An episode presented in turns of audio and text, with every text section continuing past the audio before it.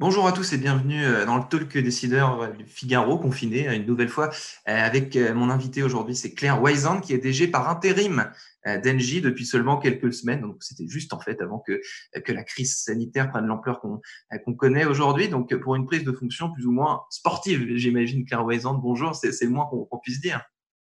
Bonjour, bonjour Quentin Péridel, bonjour à tous. oui, prise de fonction un petit peu plus on va dire, un, petit peu plus inhabituel que ce à quoi, euh, ce à quoi on s'attendait. Euh, voilà, mais c'est aussi une période qui est tout à fait intense pour l'entreprise et donc, euh, et donc très intéressante. Donc les premiers enjeux, les premières priorités de coup dans votre dans votre prise de fonction, étaient de quelle nature? Parce que là, vous n'avez pas pu faire que, enfin, les équipes, vous les connaissez, j'imagine, etc. Mais normalement, ça se passe pas de façon aussi abrupte, si j'ose si, dire. Oui, alors à vrai dire, il y a eu deux phases. Il y a eu une première phase qui était avant la crise du Covid, et notamment l'annonce des résultats 2019, qui étaient des bons résultats pour, euh, l'année. Bon, et puis en fait, très vite, on a basculé dans euh, la crise du Covid et sa gestion. Hmm. Et euh, la crise du Covid pour une entreprise comme Engie, c'est trois, trois objectifs hein, de manière assez classique. Euh, le premier objectif, c'est d'assurer la sécurité de, de nos collaborateurs. Euh, hmm. on a aujourd'hui un certain nombre de collaborateurs en France et à l'étranger qui continuent à être sur le terrain. Il faut évidemment assurer leur sécurité, celle de leur famille. Deuxième objectif, assurer la continuité des opérations. Hein, une entreprise comme Engie, c'est une entreprise de gaz, d'électricité, mais aussi de services, aussi bien aux particuliers qu'aux hôpitaux, qu'aux collectivités. Donc il y a des services absolument vitaux que nous devons continuer à hmm. assurer. Et puis le troisième objectif, c'est d'assurer que l'entreprise traverse cette période euh, j'allais dire, dans le respect de ces grands équilibres économiques et financiers et se mmh. retrouve de l'autre côté, post-Covid, dans une situation suffisamment forte. Ouais, donc réfléchir euh, au présent, euh, euh, toutes, ces facettes que vous venez de me décrire, et déjà aussi à l'après, faire tout ça de front. Donc pour vous, une journée type, c'est donc vous êtes chez vous en, en, en, en télétravail confiné, vous passez votre temps dans le bureau en, visio, en, conf call. Comment ça se passe une journée pour vous, Claire exemple oui, vous avez assez bien décrit la situation. On est tous, euh, tous ceux qui peuvent être en télétravail sont en télétravail. Donc je disais, on a, on, a des collaborateurs sur le terrain, mais tous ceux qui peuvent être chez eux sont chez eux. Et c'est le cas en mmh. particulier de l'ensemble du COMEX. Donc euh, nous sommes tous ici. Euh, nous avons quasiment évacué la tour de d'Engie à la Défense. Hein, cette tour d'habitude à 4000 personnes. Euh, aujourd'hui, il n'y a plus qu'une vingtaine de personnes, essentiellement ah euh, des traders et la sécurité. Donc tout le COMEX euh, est, est, en particulier à la maison. Et effectivement, je passe hmm. ma journée devant cet ordinateur. Devant cet ordinateur et devant, et devant Zoom, sur le, logiciel sur lequel on discute. Alors, pour tout vous dire, on est plutôt sur Teams. Voilà. D'accord. Chacun, son, chacun sa, sa, préférence aussi à ce niveau-là, parce qu'il y en a tellement aujourd'hui. Tous ces canaux de communication fonctionnent à, plein régime. Je ne sais pas s'il y en a un en particulier que les, que les patrons, que les membres du comité de direction préfèrent, ou s'il y en a un officiel. Alors nous, on, est équipé de Teams et on est habitué, mmh. on était habitué à fonctionner, mais évidemment avec la crise, il y a eu une multiplication des communications sur Teams absolument considérable. Et donc, effectivement, je passe euh, pas mal de mon temps euh, sur, dans des réunions virtuelles sur Teams. Mmh. Euh, ça va euh, de réunions avec euh, le ministre. Il y en avait une ce matin sur, avec l'ensemble des acteurs économiques, avec Bruno Le Maire et Muriel Pénicaud, à des réunions comme, comme le COMEX qu'on tient cet après-midi en, en Zoom et en Teams également. Mmh. Alors, si on passe du côté client maintenant, euh, vos clients, j'ai lu que vous avez pris l'engagement euh, de rembourser deux mois euh, d'abonnement d'électricité pour 600 000 foyers les plus modestes. Comment est-ce que vous avez trié, si j'ose dire, comment est-ce que vous avez élu ces, ces 600 000 foyers qui, qui, qui vont être remboursés de ces, de, ces deux mois d'électricité? Dans, dans, une période comme celle-là, on est évidemment attentif à nos clients les plus faibles en particulier. Aussi bien du côté des ménages que du côté des entreprises. Donc pour les ménages, pour les foyers, effectivement, euh, nous avons décidé que les 600 000 foyers qui étaient aidés, qui recevaient un chèque énergie ou une aide au logement, étaient des foyers pour lesquels on allait rembourser l'abonnement, deux mois d'abonnement d'électricité. Bon, deux mois d'abonnement d'électricité, euh, ça représente de l'ordre de 12 millions d'euros pour une entreprise comme Engie. Euh, ça ne veut pas dire que ce sont les seuls euh, auxquels nous nous intéressons, puisque nous avons bien conscience qu'un certain nombre des, des, ménages vivent des situations, en particulier de chômage involontaire, voire de mmh. chômage tout court, qui, qui sont évidemment des situations subies. Et donc, dans ces situations-là, nous cherchons aussi à accompagner au mieux nos clients et nous avons nos chargés de clientèle soit par téléphone, soit par mail, qui sont à disposition de ces clients quand ils ont des difficultés pour pouvoir interagir avec eux et définir un, échelonnement des, factures dans le temps. Et puis, il y a la mesure pour les entreprises, pour les petites entreprises, qui est un peu le pendant pour les, les, entreprises qui sont particulièrement affectées par la crise.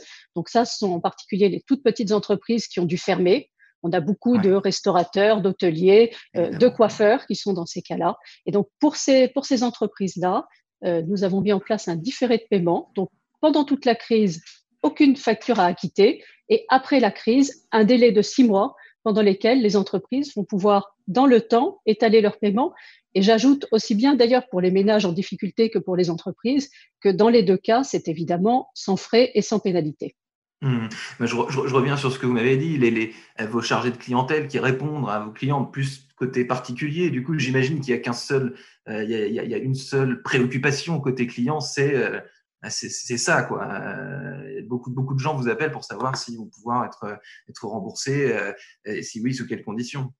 Alors oui, il y a beaucoup, vous avez raison, il y a beaucoup de gens qui font ça. Euh, c'est pas la seule préoccupation côté client et, et ça me donne l'occasion de mentionner que dans une période comme celle-là, on continue à faire, comme je le disais euh, en introduction, on continue à faire ce qui est indispensable et en mmh. particulier, on continue à faire les dépannages chez les clients qui en auraient besoin.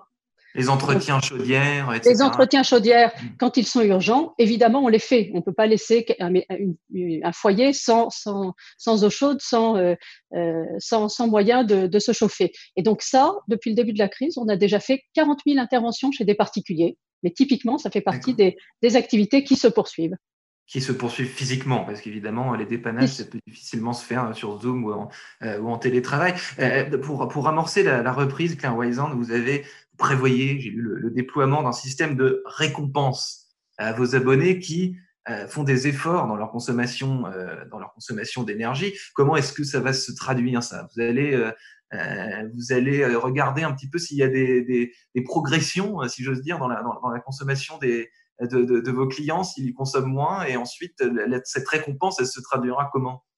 Effectivement, pour la France, on a mis en place un, système qui est un système dans lequel nous incitons les, nos, consommateurs, hein, les ménages, à faire des efforts pour réduire leur consommation et pour prendre de, bons, de bonnes habitudes euh, mmh. de réduction de, de, leur empreinte carbone, de leur consommation.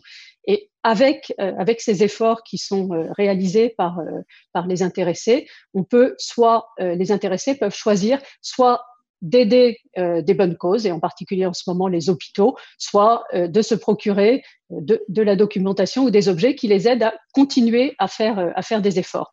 Ça, ça, rejoint une problématique plus large qui peut paraître un peu paradoxale hein, pour un énergéticien, mais nous sommes convaincus que l'avenir après Covid, mais l'avenir dans les années qui viennent, de manière générale, passe par moins de consommation d'énergie, mmh d'électricité, de gaz, et, et, une consommation plus verte. Hein. Ça, c'est un virage stratégique qui a été opéré par l'entreprise et nous sommes absolument convaincus que on est aujourd'hui dans une crise, la crise du Covid, hmm. qui est une crise mondiale. Euh, si cette crise mondiale nous montre d'une part que nous sommes tous dépendants les uns des autres et d'autre part euh, que euh, si on ne traite pas cette crise mondiale, on se retrouve avec des parties entières de l'humanité qui sont vulnérables. Hmm. si vous réfléchissez bien, cette crise-là, elle, ressemble à une autre crise qui peut nous arriver si nous ne faisons rien, la crise mmh. climatique. Et donc vraiment, dans cette optique, ce programme pour les particuliers, il participe, mais c'est une action beaucoup plus large pour l'entreprise. Hein. On vend des services aux entreprises et aux villes pour réduire leur empreinte carbone. On est dans une situation dans laquelle, si on n'agit pas ensemble pour gérer la crise climatique, on sera demain dans une situation collective absolument dramatique. Hmm. Alors Claire Wesand, euh, j'ai lu aussi que vous étiez dans la presse la semaine dernière, euh, vous étiez de vous à titre personnel dans la shortlist, j'aime pas beaucoup ce mot anglais, mais euh, dans la shortlist des potentiels DG officiels, parce que pour le moment vous êtes, vous êtes DG par intérim d'Engie. J'imagine que cette situation de crise et, la façon dont, vous la gérez, c'est d'autant plus important pour vous à titre personnel pour être ensuite DG pérenne de, de, de, de cette, de cette entre. Alors moi j'ai un seul objectif, et d'ailleurs, euh, cet intérim de la direction générale, je l'exerce avec deux collègues, euh, Paolo euh, Almirante, qui est le, chef des opérations, et Judith Hartmann, qui est la directrice financière. Et tous les, tous les trois, nous avons collectivement un seul objectif, qui est d'amener l'entreprise à sortir de cette période difficile, mmh. à être forte demain, comme on se le disait tout à l'heure. Euh, et cet objectif, comme vous pouvez l'imaginer, c'est un objectif qui suffit à nous occuper, euh, mmh. j'allais dire, matin, midi et soir. Donc je suis, euh, je suis entièrement concentrée sur cet objectif et je pense vraiment que pour l'entreprise et pour ses 170 000 salariés, ce qui compte aujourd'hui, c'est ça. Mmh. Et une direction générale plus officielle, disons, ça viendra après, une question qui viendra euh, plus tard. Merci infiniment, Claire Weisand, d'avoir répondu à mes questions pour le talk décideur du Figaro. Je vous souhaite donc bon courage, un bon confinement et à bientôt. Merci à vous.